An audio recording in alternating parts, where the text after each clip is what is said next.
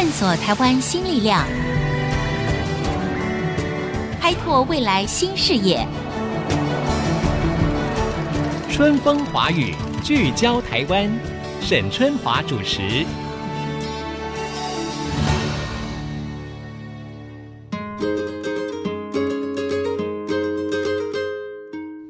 各位听众朋友，大家好，非常开心又到了我们在空中相会的时间了。欢迎大家收听《春风华语》，聚焦台湾，我是节目主持人沈春华。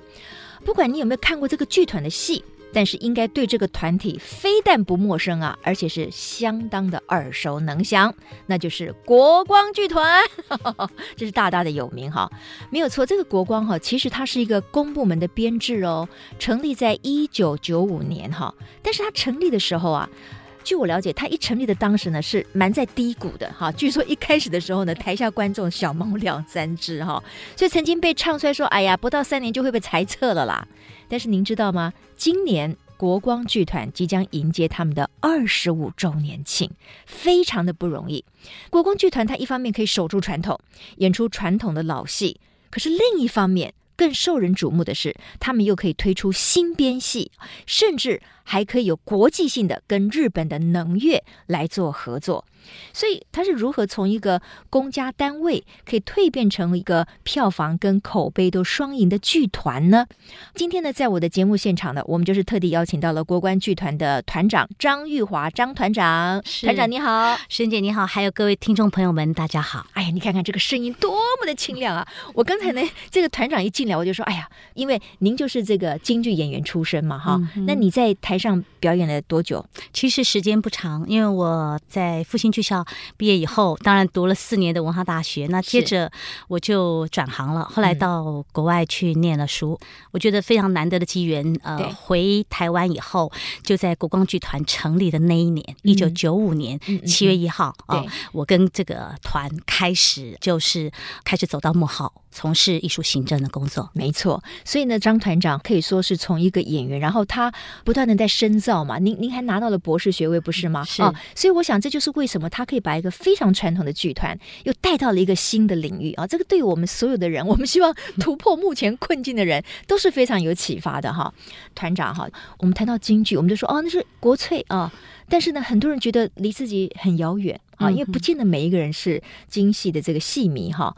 那当年到底是在什么情况下会成立一个国光剧团呢？你要不要带我们的听众稍微回到当年的一个背景？是，呃，我简单说，京剧早期在台湾应该说是一九四九年以后哦，在三军剧队里面有三军剧团啊、嗯哦。那也因为长期要演出京剧的关系，所以开始在三军剧队里面我们有三军剧校哦，就培养这些专业的这些京剧的演员。嗯、那么到了一九九四年，国防部哦，这是整个政策上面的一个改变，就把三军剧团裁撤。好、哦，可是裁撤了以后。后，事实上，台湾有一批训练有素而且非常专业的这些京剧的从业者，他们如果没有剧团啊，那流落到民间的话，那很可能这个剧种就消失了。对对，那也在一些文化界、政治界的一些朋友的奔走下，啊，在很短的时间里面，认为这样的一个艺术应该被。保留下来，所以那个时候国光剧团一九九五年七月一号从国防部改立到教育部，那么也赋予了他新的使命，就是延续传统戏剧跟推动艺术教育，不再有所谓为政治服务这样的一个目标，而是要回到艺术的本体，是希望他找到自己在台湾安身立命的理由。对，我想哈，任何一个艺术形式或者是任何一个剧种，它要能够留存下来，就是要不断的能够吸引。新时代的观众其实很重要，是的。所以当这个国光剧团呢，当年成立了之后呢，他们就立刻要肩负起这个使命哈。一方面，哎，你要留住这个老观众嘛哈，因为你你你也不能说老观众你就不顾了，对不对？可是另一方面，可能更重要的是，你也要吸引新生代的目光。这个要怎么样做到呢？那要不要请这个玉华团长也跟我们稍微说明一下，如何既保留传统，又能够开创新局呀？嗯，是，这的确不只是一段漫长的过程，而且我认为国光二十五年来，我们历经的是一个划时代的考验。好，这个划时代不是只有台湾传统戏曲或是京剧有这样的问题，包括中国大陆或所有的华人区，我们都知道传统非常美好，可是传统如何化用，然后它能够吸引当代的观众。我觉得这是所有的传统艺术的工作者非常大的一个课题。国光当然也是一步一步走来，我认为很重要的一个转捩点哦，到了二零零二年。这对国光来说是一个重要的转折点。为什么？因为我们当时聘用了台湾大学戏剧系的教授王安琪教授，王安琪教授、呃、来作为我们的客席艺术总监。那么王教授他的经历也很特别，他四岁，其实他在娘胎里就开始听京剧，哇！所以呢，启蒙的也太早了，就是因为启蒙的早，所以呢，当他十岁、十二岁，他的跟着母亲进传统剧院去看京戏的时候，旁边都是五六十岁的老伯伯。嗯都觉得非常奇怪，对，怎么会有这么一个小小孩来来来小毛头来听呢？所以呢，可是事实上，他对于京剧的喜爱，还有他自己后来在台湾大学也拿到了这个中文系的硕士、博士哦。一方面，他其实着手在学术这个戏曲的学术理论上面做得非常的好，是海峡两岸华人地区非常重要的戏曲学者。另外一方面，大家应该都听过郭小庄，好，在台湾。嗯七零年代哦，开始京剧第一度现代化的时候，那个时候王安琪的名字已经出现在郭小庄的这些新编的这个作品里面了。是，所以安琪老师他对于整个的京剧的一个创新，其实是贡献非常多的啊。是是是。那刚才我们提到了，就是说过去这二十五年来，国光剧团如何能够守住传统，可是更重要的是创新，因为他要用各种可能更多元的这些呈现方式来吸引更多人走入这个剧场嘛，哈、嗯。嗯那在这个尝试里面，有没有一些什么新编剧？他可能会有点颠覆传统，嗯，可是你知道，有有些人他就是爱传统，嗯、他没有办法接受创新，嗯嗯、对不对？是，所以会不会有有一些什么内部或者外部的批评跟阻力？呃，我想刚开始哦，我如果从外面看国光的声音，首先的一个质疑的确是如此。国光是一个传统京剧团，你就演原汁原味的传统京剧就好了。嗯、你一直创新是为什么？啊、嗯，创新还需要国家级的剧团来做吗？好、嗯，但是呃，后来他在。很多的观众在真正进入到剧场里面观赏国光的新编创作的时候，嗯、他们发现，因为创新这件事情其实是每一代的创作工作者没有办法回避，因为他必须面对当代的观众。因为在新编的作品里面，我们才能把当代意识放在创作的思考里面。对，好，我们今天看传统的四郎探母，我们看传统的锁麟囊，那么这些戏本身它的功夫技法唱腔都很美，可是让当代观众，特别是年轻观众难以接受的是什么？是里面的价值观，嗯嗯，好，就像我们现在。听到王宝钏苦守寒窑十八年，是一个非常 stupid 的事情。对于现代女性来说，干嘛呀？对对，苦守寒窑十八年，对，而且 for what？对对。但我们如果在这个新编戏里面，我们就可以转换这样的一个价值观。我们可以从一个后设的角度，我们可以从一个二十一世纪三十岁的年轻人的角度来回看传统。我们可以调侃，我们可能可以有一些新的思考。包括安琪总监从二零零二年接手以后，当然她本身是女性，哈。他本身对于传统的经营很深，他也非常爱传统。但是呢，他有另外一个对于人文思考上面非常深刻的一个灵魂，是我们不是只是去找一些让大家有趣的题材，而是大家在题材里面可以得到新的启发。嗯嗯嗯嗯。我想，如果我们举一个例子来讲的话，可能听众朋友他更有这个想象哈。嗯。比如说，你们曾经推出《金锁记》。嗯。《金锁记》呢，我们知道呢，它其实就是这个张爱玲著名的短篇小说。对。那这也是张爱玲。他的小说第一次以京剧的形式呢推上这个舞台，是。是那您要不要来谈一谈，在《金锁记》里面运用到了哪些传统的京剧它不会使用的一种呈现的方式？嗯嗯，好。那首先，我想在讲《金锁记》之前，我们要先定位到底什么是传统。嗯、传统不是那一出一出的传统戏，而是我们认为传统真正的价值是演员身上那些唱念做武打的深厚的功底。嗯、那么，比如说以《金锁记》，首先它是一个。现代文学，它的现代文学性的来源就在于它对于人物刻画之深刻。其实这里面的主角曹七巧是一个非常可怕的女性，嗯哦，因为她的婚姻不美满，哦，她嫁了一个残废，应该是很可怜。对，她最后把这变成一个很可怕的，很可怕，最后是一个悲剧。没错，没错。可是这样的一个女性角色在传统京剧里面是没有了。我刚刚讲传统京剧里面的女性都是大家闺秀，对，她所传承的都是传统主流思想里面女性该该有的那个样子。对，可是我们知道人性不是那样的，在《金锁记》里面是非常深刻的。那么运用的手法非常多元。首先，在这个编剧的叙事技法上面，我们就讲他运用了包括回忆、包括意识流，嗯、就说我们在看传统京剧的时候，可能是从他的时间顺序啊，嗯、这个薛平贵出来碰到了王宝钏，他们两个讲了什么话，是一个平铺直叙的故事。可是，在一个新编戏里面，我们就会用许多叙事技法。好，这个戏的刚开始是一个曹七巧的梦幻，他梦想中理想的婚礼，然后转到现实，他其实事实上已经是嫁入了这个家十年以后，他这个时候对于当年那些所有婚姻爱情里面的憧憬完全没有了。嗯哦，那么他因为没有了感情，只抓得到金钱。嗯，甚至在这个过程里面，他还暗恋自己的小叔。哦，所以里面有非常复杂，甚至有些是畸形的一些情感的。推动过程，那我们看到了一个女人，可怜的女人，她是一步一步怎么变成了后来让大家人人都非常的敬畏，希望害怕的，非常非常可怕的一个母亲，所以非常的深刻。嗯、那么呃，后来《金锁记》也算是国光剧团，首先我认为也是第一部，就是我们自己的原创作品。所谓的原创作品，从编剧、导演，所有的主要的创作的元素都是台湾。本地的艺术家，嗯，OK，所以这是台湾的人文思考。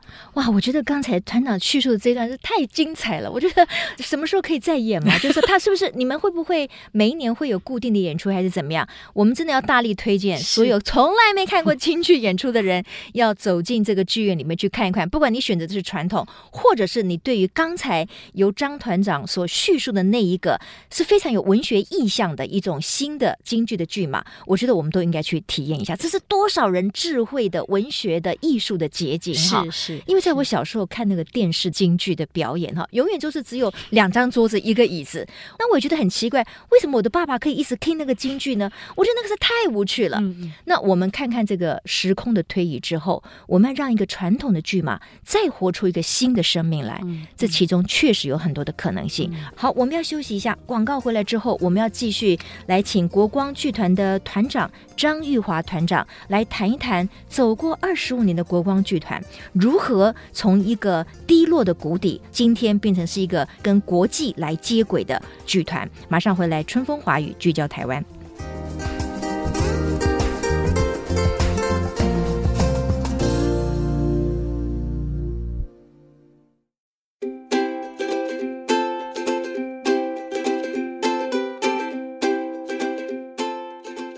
各位听众朋友，欢迎回到春风华语聚焦台湾。今天我们在现场访问的是国光剧团的团长张玉华张团长。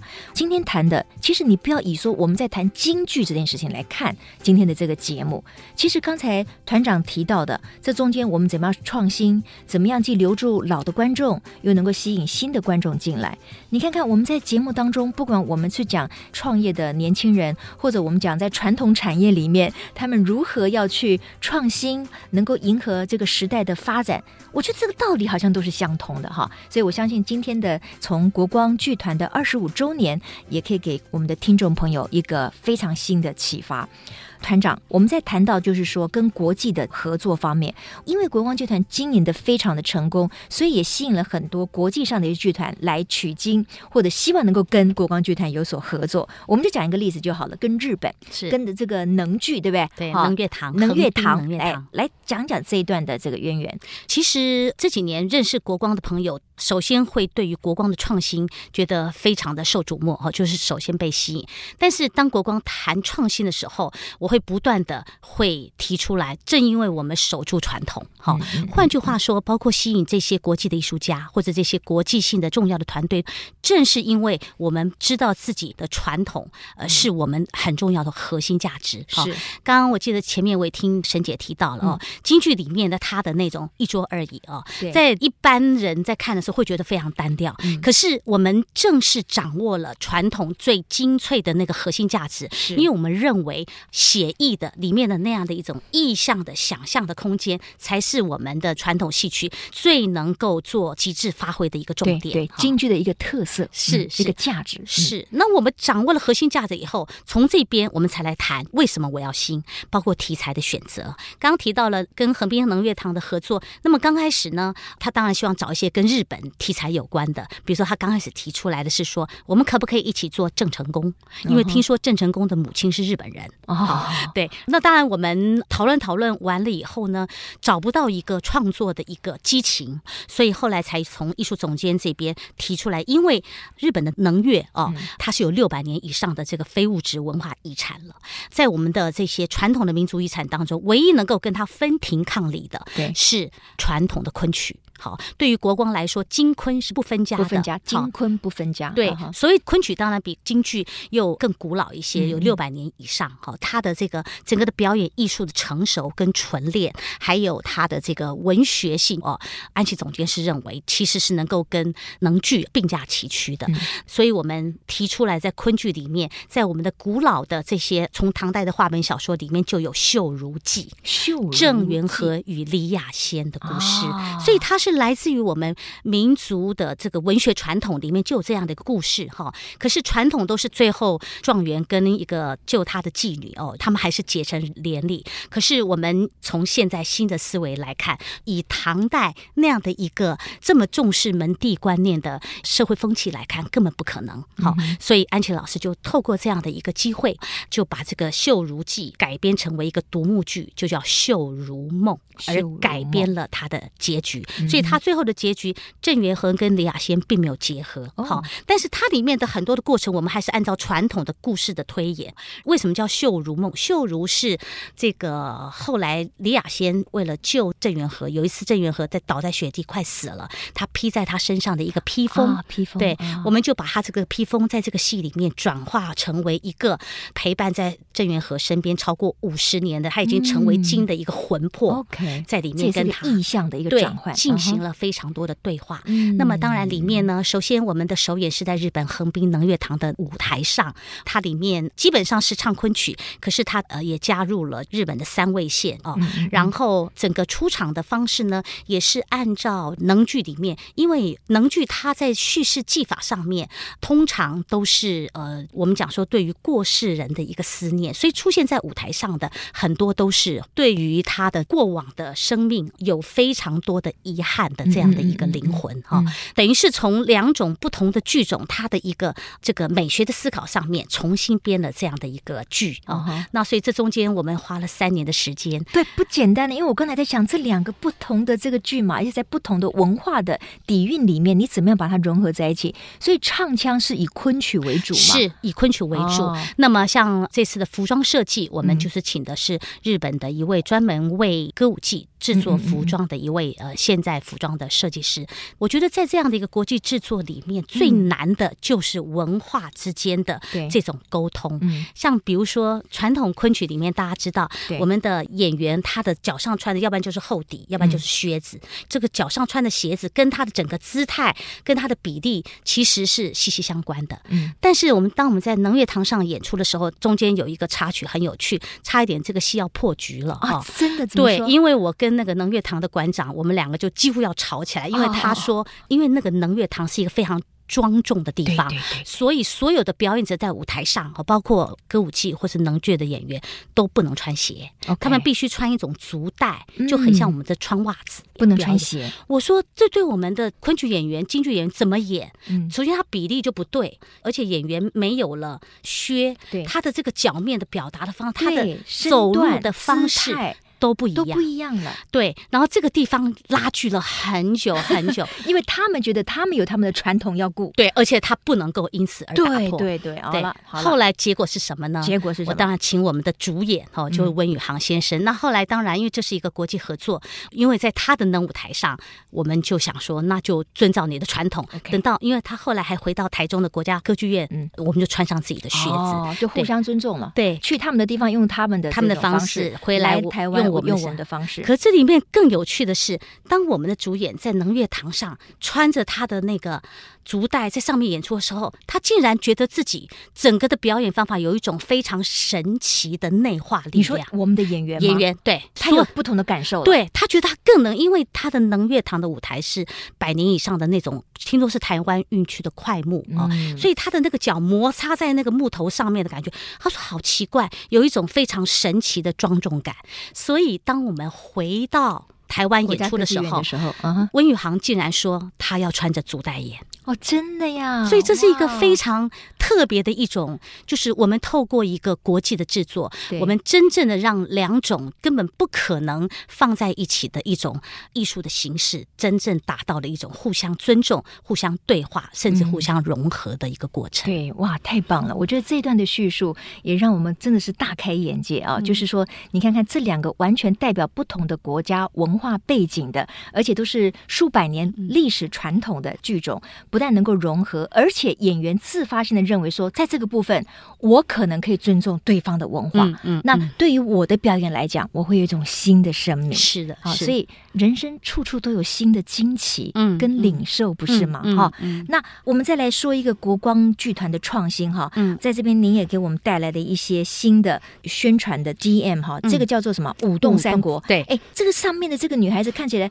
好帅，好漂亮。对，这有点像动漫人物的穿着。是我们。都知道三国的故事在日本也非常红火，对好，那么传统的三国戏很多的这个非常精彩的这些武打的动作，本身就是京剧演员可以大为发挥的表演戏出。是那么这次呢，因为我们四月份的台湾戏曲艺术节在这边演完以后，我们接着国光其实要代表台湾到东京去做演出啊，嗯、所以我们这次用舞动三国选取了三国里面重要几个片段，特别的是什么呢？这些片段是传统戏的表演的精髓都。融在里面，但我们更难得的是从一个女性的观点。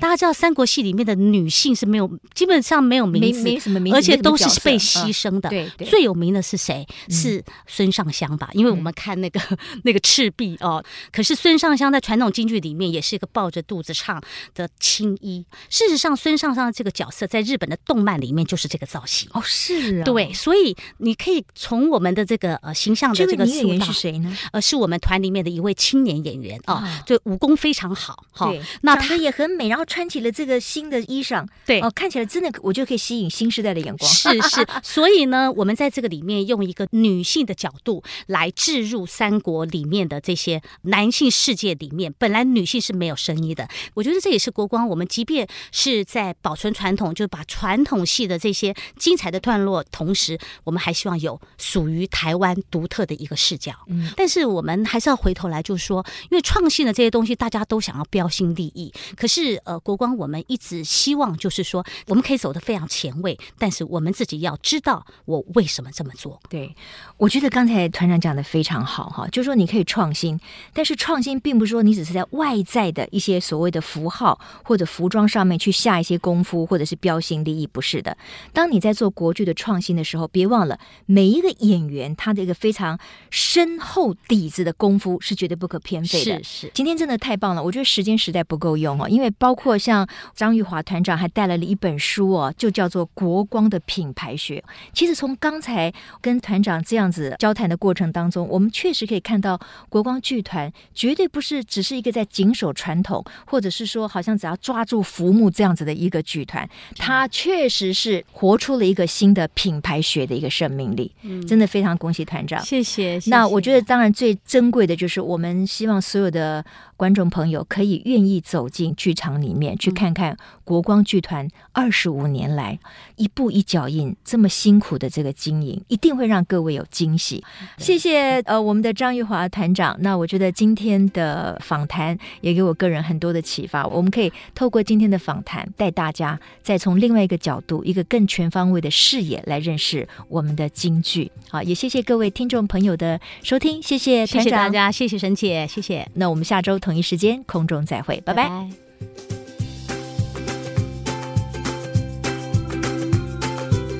本节目由世界先进机体电路赞助播出，探索真相，开拓未来。世界先进机体电路与您一起聚焦台湾。